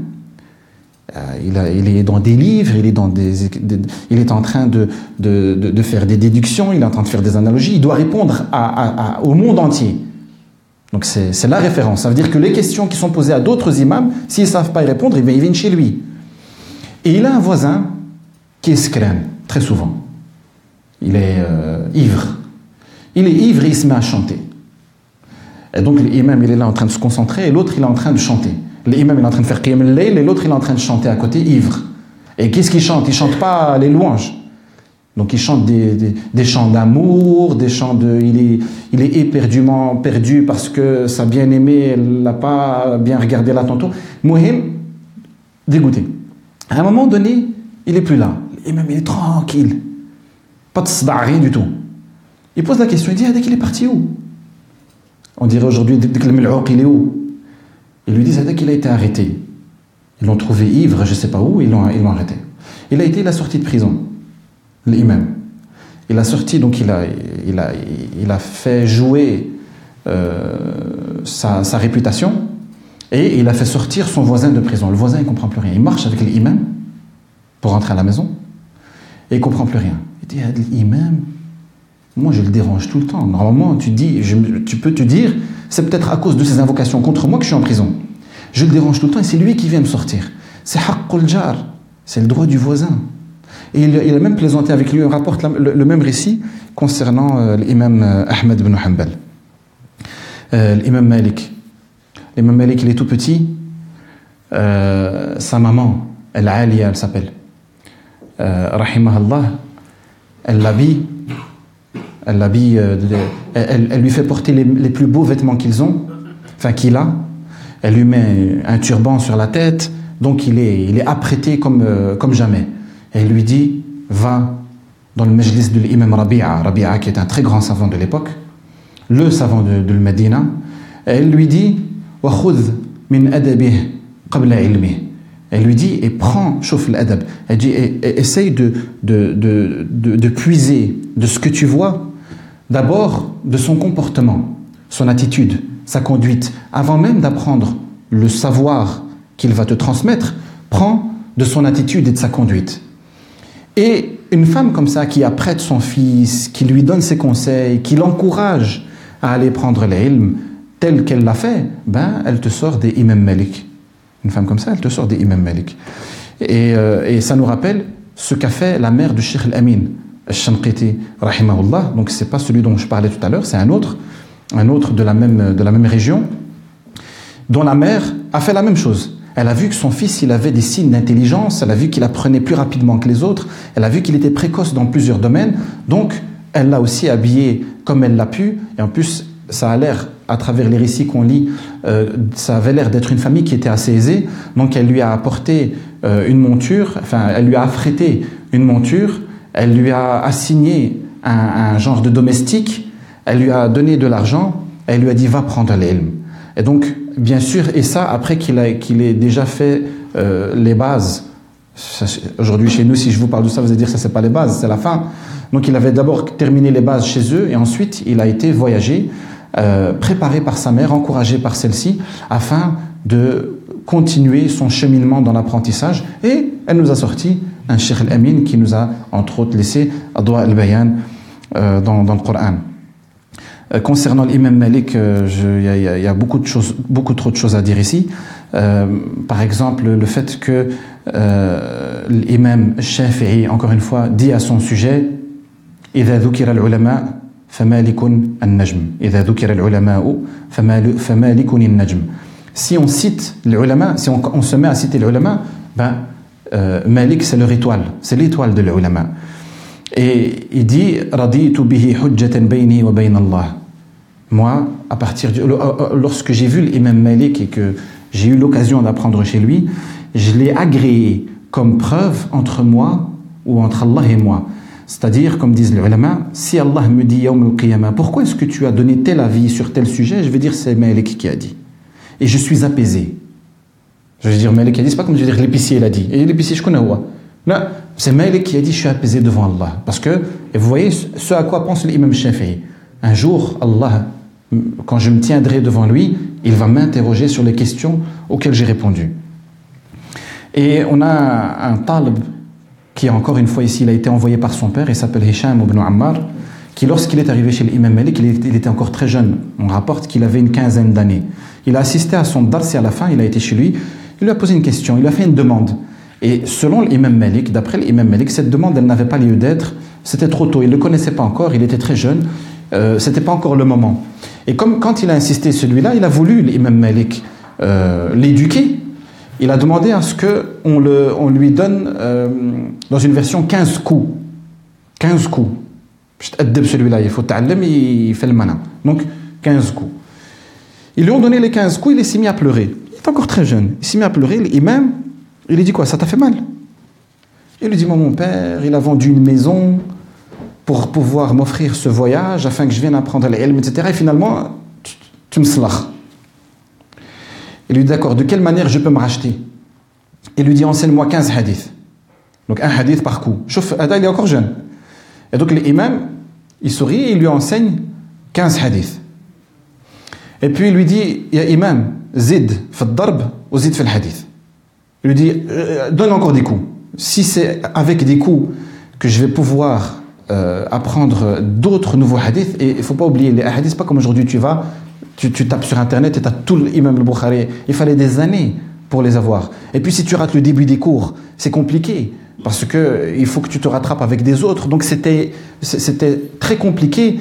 De, donc ça coûtait cher en temps, en argent, en effort, de pouvoir euh, apprendre l'ilm et l'ahadith. Parce que c'est l'ahadith qui renferme l'ilm chez, chez ces ulama. Euh, l'imam Shafi'i, euh, ouais, l'imam il a appris le muatta de l'imam Malik en neuf nuits. L'imam, allez voir le muatta de l'imam Malik comment il est, et combien d'ahadith il y a dedans, et combien d'athar il y a dedans, et combien de fatawa il y a dedans. Donc c'est un livre qui a dans, dans, dans, lequel il y a le hadith et le fiqh. Il y a des textes prophétiques, il y a des textes qu'on appelle athar, ça veut dire de, compagnons et même de tabi'in. Et il y a les avis de l'imam Malik dedans, il y a des réponses euh, de l'imam Malik dedans. Euh, concernant euh, des, sujets généralement liés à al-fiqh. Et, et, ce livre-là, il l'a étudié, l'imam Shafi'i, en neuf nuits. Et il est arrivé, il lisait le livre sur l'imam Malik, son professeur. Et l'imam Malik aimait beaucoup l'imam Shafi'i pour son éloquence, pour son comportement, son attitude. Et l'imam Shafi'i, c'est lui qui dit, euh, du fait qu'il avait appris l'ilm par cœur et qu'il avait cette aisance, euh, à un moment donné, il, était passé dans un, marché et euh, il a vu, les versions sont différentes, il a vu quelque chose qui a échappé à, la tenue vestimentaire d'une femme. Et il n'était pas habitué à voir ça. Leur esprit était sain, était protégé, préservé de tout ça. Donc, lorsqu'il a vu ça, ça l'a troublé, ça l'a dérangé. Et ça avait influencé la qualité de sa, sa mémorisation. On rapporte que l'imam Shafi'i, c'était comme un appareil photo. Donc il photographiait ce qu'il voyait. C'était, euh, c'est peut-être pire qu'un appareil photo. Donc quand je dis son étude a, été, sa mémorisation a été perturbée, ça ne veut pas dire qu'il n'arrivait plus à mémoriser, mais c'est pas de la même qualité qu'avant. Donc il s'est, il, s'est plaint euh, à, son, à son cher, l'un de ses chouyours, qui s'appelle l'imam Waqi', qui est un très grand savant, c'est l'un des professeurs de l'imam Shafi'i, qui lui a cité des vers poétiques dans lesquels il lui enjoint d'éviter toute désobéissance à Allah, quelle qu'elle soit, parce que ça éteint la lumière de, de, de, la science. Et lui, il dit concernant ce qu'il connaît, il dit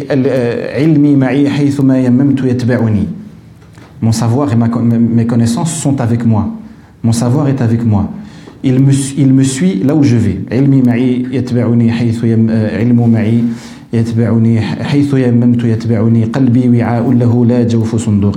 C'est mon cœur qui est son récipient. Et ce n'est pas euh, ma bibliothèque.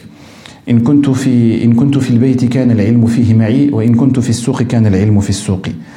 Euh, L'imam Ahmed ibn Hanbal, on a parlé de lui euh, de manière succincte. L'imam ibn Hazm, ils avaient à un moment donné, par jalousie, certains avaient brûlé toute sa bibliothèque. Il n'y avait plus de livres. Et il a dit jusqu'à la fin des vers poétiques. Il a dit ils ont, ils ont brûlé les livres, mais moi je les avais déjà tous mémorisés. Ils savent pas, il faut brûler moi alors, si tu veux. Euh, tu vois, je veux dire, à un moment donné, il faut commettre un meurtre. Euh, si tu veux te débarrasser de, de. Et euh, je vais sauter à certains plus récents, en passant par l'imam al-Nawawi, qui a passé 4 ans à dormir adossé contre un mur. 4 ans, il dort assis, parce qu'il ne veut pas dormir trop. Nous, qu'est-ce qu'on cherche? On cherche le matelas le plus confortable. Et moi, je suis le premier. Le matelas le plus confortable, etc., pour bien dormir. lui, il cherchait comment faire pour pas bien dormir. Comme ça, je dors pas trop. Il a passé 4 ans au moment où il apprenait, euh, on va dire, où il s'était consacré à Talab al à dormir assis, adossé. Parce que si tu dors, qu'est-ce qui va se passer? Bah, tu vas, tu vas, te mettre à tomber. Et un réflexe naturel, quand tu vas te mettre à tomber, tu vas te réveiller, tu vas sursauter. C'est ça qu'il voulait. Pas dormir, certainement, certainement. Connaissant les mêmes Nawawi, ils ont certainement pensé à pas dormir du tout. Mais ce n'était pas possible. Donc il fallait dormir, mais le minimum possible. Euh, L'imam Ibn Malik, c'est le dernier des l'avant-dernier, l'avant-dernier des tous anciens que je cite, l'imam Ibn Malik, rahimahullah, à ne pas confondre avec Anas ibn Malik, à ne pas confondre avec Malik ibn Anas. Anas ibn Malik, c'est le compagnon. Malik ibn Anas, c'est l'imam Malik, celui dont on vient parler, l'un des, euh, des imams des quatre grandes écoles, de, l'une des, des, grandes écoles de, de Et Malik, euh, Mohammed ibn Malik, ibn Malik, ça c'est un imam qui est très connu, c'est un, grand alim dans beaucoup de disciplines, mais plus connu pour l'Arabia. Il a écrit des livres incroyables, euh, super, extraordinaires, tout ce que vous voulez. Et il est encore jusqu'au jour d'aujourd'hui, donc c'est un savant du 7e siècle qui est encore jusqu'au jour d'aujourd'hui une référence dans l'ilm de l'Arabia, et surtout dans les livres qu'il a, qu'il a euh, euh, écrits dans le domaine de la grammaire, pas que la grammaire, la conjugaison, la rhétorique, euh, dans la pédagogie de l'apprentissage. Même si aujourd'hui ils veulent les remplacer parce qu'ils les trouvent trop compliqués. Et on a un autre imam qui est un contemporain de l'imam Malik qui s'appelle Abu Hayyan. Abu Hayyan al-Andalusi. C'est deux, euh, deux imams qui sont originaires d'Andalousie, de la ville de Jayyan, tous les deux plus précisément. Et euh, c'est la, ville qu'on connaît aujourd'hui, elle s'appelle Khaen quand on va au Maroc, dans le sud du Maroc. Khaen, cette ville-là, Jayyan, c'est celle-là. Et euh, Abu Hayyan dit concernant les livres de l'imam de surtout celui qu'on appelle aujourd'hui l'Alfiya, qui est l'un de six livres dans la grammaire. L'Alfiya qui est à la base un, résumé de l'Kafiya, donc son livre à la base c'était le Kafiya, et il l'a résumé, c'était presque 3000 vers, c'est devenu 1000 vers, 1003, 1004 en fonction des, différentes versions. Et l'imam Abu Hayyan décrit ce livre-là, et il dit dit c'est quoi, c'est de la poésie ça, ce, livre, ou c'est des perles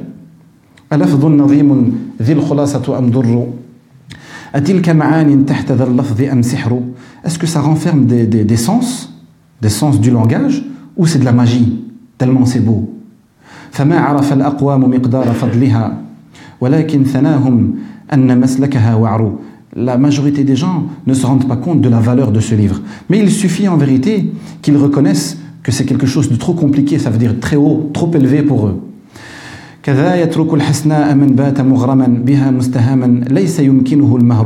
La même chose que quand il y a un homme qui désire une femme, il veut se marier avec elle, mais il n'a pas les moyens de payer sa dot.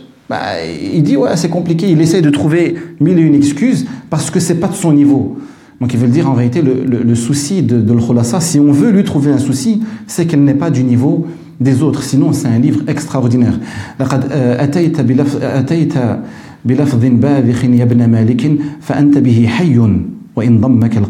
Il lui dit tu es vivant grâce à ce livre que tu as laissé aux autres, même si aujourd'hui c'est euh, euh, la tombe qui te renferme ou que, tu te trouves dans une tombe.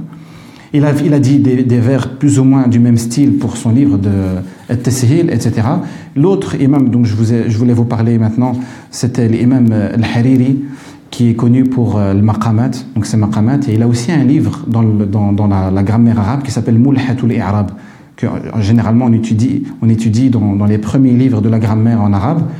C'est un vers sous forme de poésie de presque 400 vers, moins 300 et quelques. Et il est dit qu'il a écrit ce livre-là en une soirée. Donc ils lui ont dit qu'il n'y a pas moyen que tu nous écris un livre dans lequel tu nous résumes les livres de la grammaire. Il a dit Bismillah, une soirée, la Shia. Donc comme dit, donc pendant cette taqsira-là, il y a Mulhatul I'rab qui sort. Donc il te dit tiens, Bismillah. Donc euh, pour parler de ces auteurs plus récents, et je vais terminer très très rapidement, l'imam Ibn c'est un Mauritanien, c'est les professeurs des grands Mauritaniens. Donc c'est il y a plus ou moins deux siècles. Euh, cet imam, qui s'appelle le Mourta Ibn il a laissé euh, plein de livres, et il est dit que dans les débuts, dans ses débuts à lui de l'apprentissage, euh, il avait de très très grandes difficultés avec la grammaire. Wallo, ça voulait pas rentrer, il comprenait rien à la grammaire. Et donc, mais à chaque fois, il a réussi. Donc, je suppose que quand un cours commençait dans la grammaire, il, il venait y participer. Et ça n'allait pas. Et donc, peut-être qu'il abandonne à un moment donné, mais dès qu'il y a une autre possibilité, ça va recommencer avec peut-être un autre professeur ou le même qui va reprendre du début. Et dans ces régions-là, c'est très connu. Donc, dès qu'on termine un livre, on le reprend. Avec des autres étudiants, bien sûr généralement. Ou alors, si c'est un étudiant qui veut une deuxième couche pour parfaire, c'est possible, mais c'est des livres qu'on reprend tout le temps. Et il est, répété, il est, il est dit qu'il aurait répété cette, euh, cette opération sept fois. D'autres qui diraient plus, d'autres qui diraient moins. Et c'est devenu l'imam incontesté de Nahu. Il n'y a personne chez eux là-bas, alors qu'ils sont connus pour la grammaire, ils sont connus pour l'arabia de manière générale, la grammaire en particulier, qui euh, va prétendre dépasser ce niveau-là. Et tous les ulama sont devenus euh, les adeptes et les disciples de ce Muhtar, que ce soit direct ou à travers, à travers ses livres. Ça, c'est un exemple qui est, on va dire, deux siècles, certes, c'est pas euh, aujourd'hui, mais c'est un récent. C'est un récent. De même que l'imam Ahmed al-Badawi. Ahmed al-Badawi, c'est un autre Mauritanien, qui est assez récent lui aussi, qui, euh, à l'époque, chez eux, les, les, étudiants en sciences islamiques, c'est un terme, tu le dis ça aujourd'hui, il va rigoler. Moi, un talib, un talib, chez eux, quand euh, encore, encore aujourd'hui en Mauritanie et le sud du Maroc, il y a des sédentaires, des nomades à Afouane, des nomades. Donc euh, ils, suivent euh, en fonction des saisons un parcours assez précis qui va en fonction de la disponibilité de l'eau. Et donc quand ils doivent voyager, ben, il, faut un certain temps pour pouvoir s'installer et ils passent par des villages qui sont plus ou moins sédentaires ou qui sont déjà installés pour demander euh, l'hospitalité. Et, euh, et c'est la coutume chez eux, quand il y a un groupe de tolba qui viennent de tel village ou de telle origine et qui demandent l'hospitalité, on les interroge. On leur fait un petit test. Ce test, c'est pour voir est-ce qu'on doit venir déposer, les grands moyens ou bien on doit juste les silk? Donc ça veut dire si c'est des étudiants qui méritent, parce qu'ils vont répondre à nos questions avec brio, et donc, euh, on, va, on va leur apporter plus que ce que normalement on dépose, parce qu'ils le méritent vraiment, il faut les encourager. Et s'ils ratent le test, on ne va pas les laisser sans rien. Mais on ne va pas faire de gros efforts, ou de très gros efforts. Et donc, ces, étudiants-là, quand ils sont arrivés, ils ne les ont pas interrogés, comme dit le savant qui rapporte ce récit, il dit, ils les ont pas interrogés sur l'arabia, parce que l'arabia, c'est adi chez eux. L'arabia, la grammaire, le etc. Généralement, c'est adi. Donc, euh, ils les ont même pas interrogés dans la langue arabe, ils, interrogé, ils les ont interrogés dans Sira, même, et même dans une partie de la Sira, dans la généalogie euh, des Arabes, qui est liée à la Sira. Donc, ils ont demandé une arrière-tante de la petite sœur de... Comment elle s'appelle? Un truc impossible à, à savoir, sauf si c'était un maître dans ce domaine-là. Parce que c'est au-delà de la Sira en réalité. Il ne savait pas y répondre. Personne ne savait répondre. Et celui-là, Ahmed al-Badawi, l'imam, il était là et lui-même, il ne savait pas y répondre.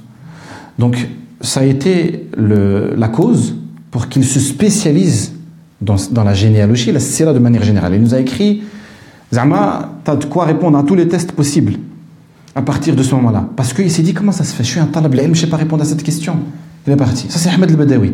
De même que celui qu'ils appellent Ibn Zayn c'est celui qui a terminé, enfin on va dire qui a complété la lamia de l'imam ibn Malik. L'imam ibn Malik qui a écrit celui dont je vous ai parlé maintenant, spécialiste de l'arabia, il a écrit plein de livres. Parmi ces livres-là, il a un livre qui s'appelle Lamiyatul Af'al. C'est dans la conjugaison. 114 vers.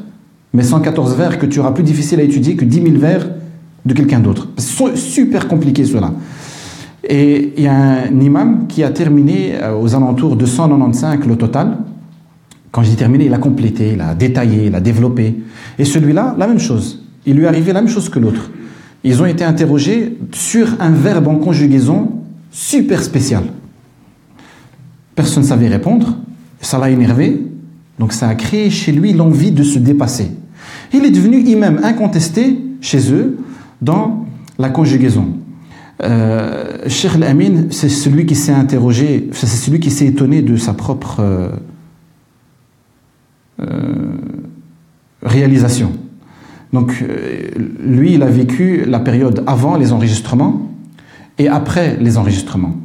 Donc euh, pendant la première partie de sa vie, il faisait des cours, rien n'était enregistré, ça n'existait pas encore ou ça n'était pas encore euh, disponible. Les enregistrements, ils étaient peut-être utilisés dans des sociétés pour je ne sais quoi, mais moi, venir enregistrer un dars, c'était pas encore le cas. Et en plus, il y a des photos, enfin il y a une photo d'enregistrement et, de toute façon, il est décrit par, par Salim, l'un de ses élèves, rahimahullah, c'était des radios. C'est comme les radios, les anciennes Ça, ça c'était l'enregistrement. Et les enregistreurs, ils venaient le déposer ça dans le Masjid Nabawi. Et dans un de ses doros, dans un de ses cours, il a été, c'est un cours qui existe aujourd'hui, vous pouvez l'écouter. Il a été enregistré ce cours-là. Et un an plus tard, ce, cet élève qui a enregistré le cours le fait écouter à son professeur. Donc je ne sais pas pourquoi ça a pris un an, Peut-être qu'il y avait des, des, des, accessoires qu'il n'y avait pas, ou peut-être qu'il n'y avait pas eu l'occasion. Même un an après, il lui fait écouter son propre dars. Et le cheikh, il lui dit, tu veux que je te dise C'est plus tard qu'il l'a dit. Il lui dit sincèrement, si c'était pas toi, mon élève, en qui j'ai une entière confiance, qui me rapporte ce dars, et que je reconnaisse ma voix, je me serais dit que quelqu'un, que personne n'aurait été capable de, de faire ce dars tel quel, sans avoir un écrit. Lui, il n'a jamais eu d'écrit, comme Hanaya ici. Ça veut rien dire. Tu peux avoir un écrit et être très bien, et tu peux euh, ne pas avoir d'écrit et être n'importe quoi. Mais ici, lui, il se dit, il a été étonné de tout ce qu'il a pu dire, et dans l'ordre comme il l'a dit, et la vitesse à laquelle il l'a dit, sans avoir de préparation et sans avoir de support écrit. Donc, celui qui rapporte ça, c'est Cheikh euh, Mohamed al-Mukhtar, qui fait partie de la famille du Cheikh al-Amin. Et Cheikh Mohamed Mokhtar, il le tient de Cheikh Atiyah Salim, qui était l'élève directement présent avec Cheikh Al-Amin, et c'est lui qui l'avait enregistré. Et Cheikh Mohamed Mokhtar, il fait euh, une, remarque, il dit, vous voyez, l'ilm, c'est fathun min Allah. C'est même, l'imam lui-même, il se dit, qu'est-ce qui s'est passé, qu'est-ce que j'ai dit, qu'est-ce que j'ai fait? C'est des, des dons, des dons du Seigneur, des dons d'Allah subhanahu wa ta'ala. Et je vais terminer par une, chose qui sort un peu de l'ordinaire. Euh, c'est un, imam hum, d'origine mauritanienne. Il ne faut pas oublier qu'avant, il n'y avait pas Mauritanie-Maroc, c'était un même pays. Donc c'est un imam du sud qui s'appelle El Mjaidri, qui monte très jeune, étudier. Euh, il a terminé ce qu'il y avait dans, sa région. Et ils lui disent, dans le nord du Maroc, vers Fès, etc., il y a d'autres ulama, va apprendre là-bas. Il va, il apprend là-bas, il passe quelques années là-bas.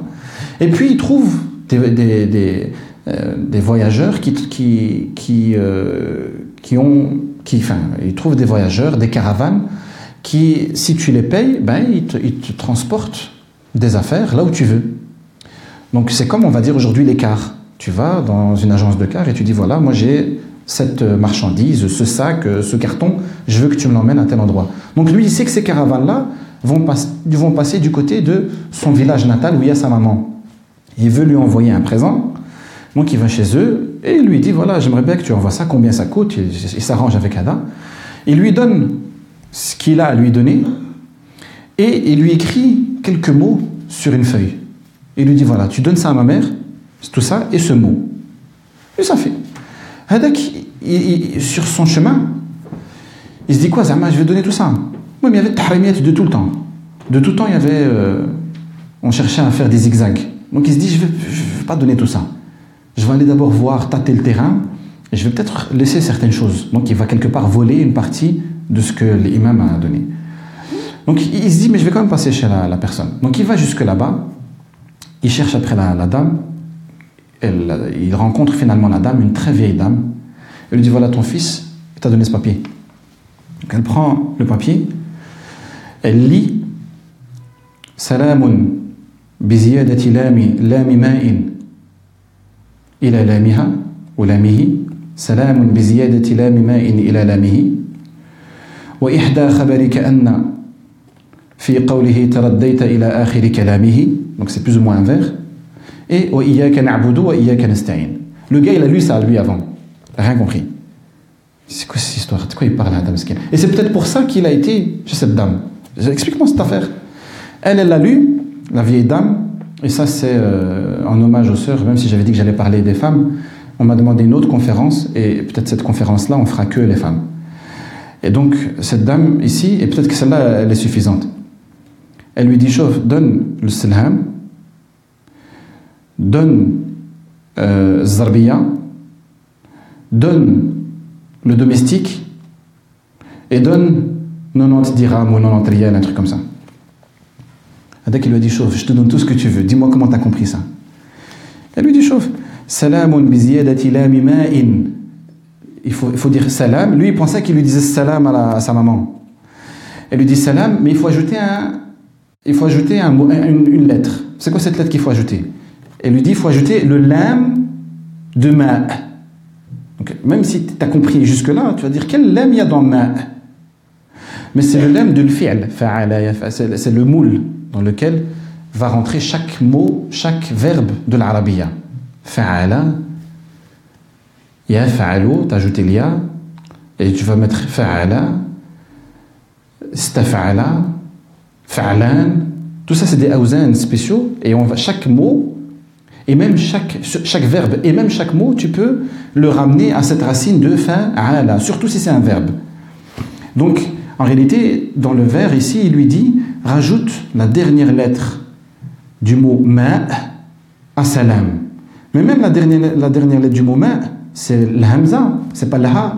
Donc elle a dû transformer le, le, mot ma à son origine, qui est l'ha, en diminuant, en faisant le diminutif et même le, pluriel. Si tu fais le pluriel de ma, c'est amwah, voilà. Et si tu fais le diminutif, c'est mouayeh, l'ha. Donc, en réalité, le lam du mot ma, il faut, être un peu débrouillard dans l'arabia, c'est l'ha. Elle a ajouté l'ha, ça lui a fait salam, salam. Elle a compris qu'il fallait donner un salam. Elle a compris que ça c'était quelque chose parce qu'il n'avait pas confiance au gars. C'était de cette manière-là qu'il allait arriver à ses fins. Et, euh, l'autre, ihda euh, khabar, c'est un peu plus compliqué que ce qu'on a expliqué jusqu'à maintenant. Elle a compris que c'est ihda zarabia. Donc ihda, et lui dit Tu vas chercher, donc son fils dit à la mère Tu vas chercher une unité d'un mot qui à la base se trouve au pluriel, donc il me faut le singulier. Et ce mot-là, il commence par taraddaita. Donc elle a été cherchée dans tous les vers poétiques qu'elle connaît.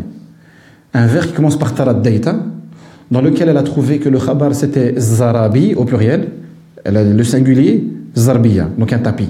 Slaham c'est un genre de cap. Zarbiya donc un tapis. Et Iyaka na'budu wa Iyaka nasta'in, elle lui dit Iyaka na'budu wa Iyaka en vérité, j'ai pas compris. J'ai réfléchi, j'ai pas compris. Donc je me suis dit peut-être que le nart, il est différent, les points. Donc si vous prenez, il lui dit Ataki bi'abdin ou Ataki bi'tis'in. Si vous essayez de trouver, si vous changez les points de Iyaka na'budu et nasta'in, vous allez trouver c'est Ataki, il est, il est venu à toi avec un, un domestique et tis'in, 90. 90 francs, on va dire. 90 francs. Donc ça, c'est une histoire véridique qui est, qui est, qui est rapportée chez eux.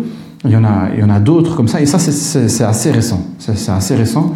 Il y en a même d'autres qui sont euh, du, du, présent maintenant.